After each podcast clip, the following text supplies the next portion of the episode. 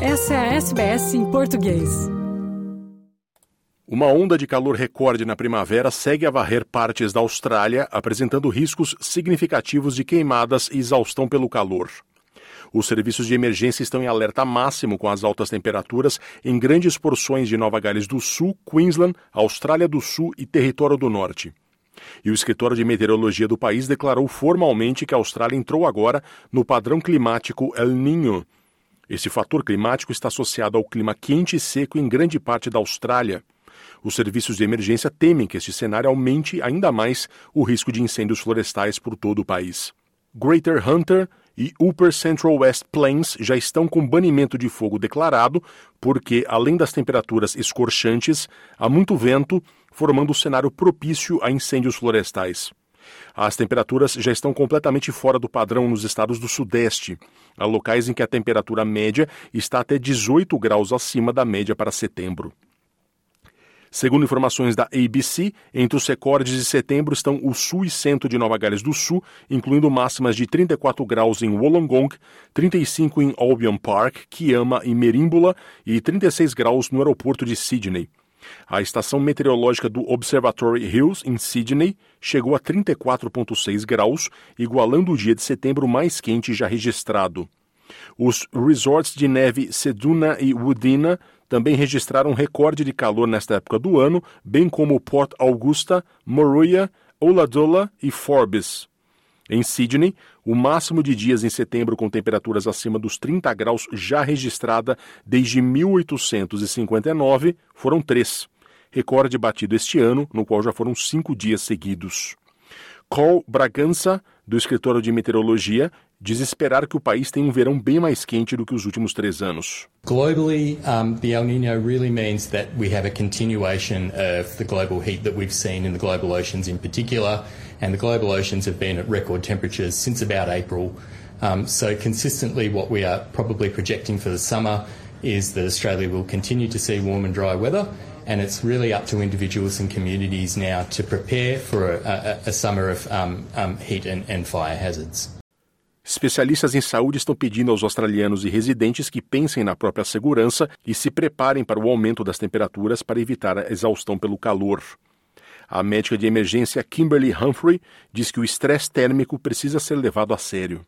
You see people who are experiencing all kinds of things. So direct heat-related illness is when you're just feeling quite unwell and you know, often really tired, maybe a little bit nauseous because it's a really hot day. And that can go all the way through to heat stroke, which is when people become very confused. It affects the brain. We see seizures, we see coma, and ultimately we can see death in that situation as well.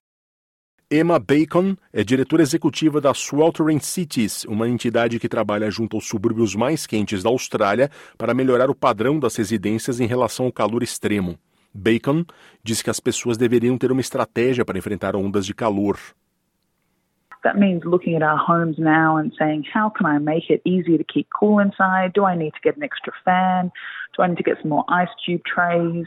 Um, how can I block the heat from entering the house with extra awnings or things like that? Um, so that's one of the big things. It's familiarizing ourselves with the symptoms of heat exhaustion and heat stroke to make sure if we need medical care, then we know when that needs to happen. And what we also can do is we can figure out who we're going to check in on during a heat wave. That could be a colleague, it could be grandma, it could be, you know, a family member who's pregnant, you know, people who might be suffering in the heat, who are we all going to check in on? And let's make a plan to do that. Because community connection is one of the best ways to keep safe during a heat wave. Emma Bacon diz que o calor extremo é um problema ainda maior para os vulneráveis.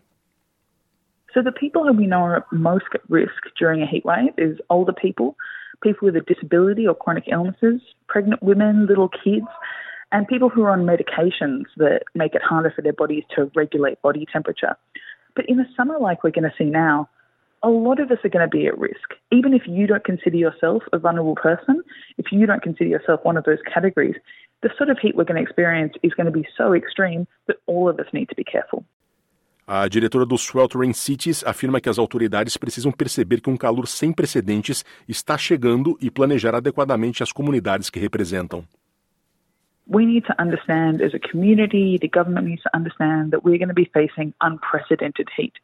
Our existing plans, our existing strategies just aren't going to cut it. What we need is a better heatwave emergency plans at state and federal levels. We need to help people prepare their homes. And we need to make sure that we're communicating about heatwave disasters so people know when they need to be careful. O ex-presidente do Sindicato dos Funcionários dos Bombeiros, Darren Sullivan, diz que o governo precisa tomar mais medidas para enfrentar as consequências das mudanças climáticas. Firefighters uh, have been asking for proper action taken against climate change because until the governments across the across the country, across the world, you know, um, take proper action on climate change, we're going to see this deterioration in weather, deterioration um, around uh, risk to communities, and we're going to see um, many more disasters, whether they be floods or bushfires. Sullivan também salienta que os serviços de combate a incêndios na Austrália estarão sob muito mais pressão e que vão precisar de mais apoio governamental. Firefighters on the ground have been saying for the best part of a decade or more, um, you know, that uh, we we're going to need more firefighters on the ground, um, and you know, asking the community to volunteer their time for these sorts of catastrophic disasters is is, is not going to work forever. Uh, you know, we need more career permanent firefighters funded better, better equipment on the ground because we're now seeing disasters happening more regularly. Uh, the impacts of those disasters, bushfire disasters, is getting much worse. Curta, compartilhe, comente. Siga a SBS em português no Facebook.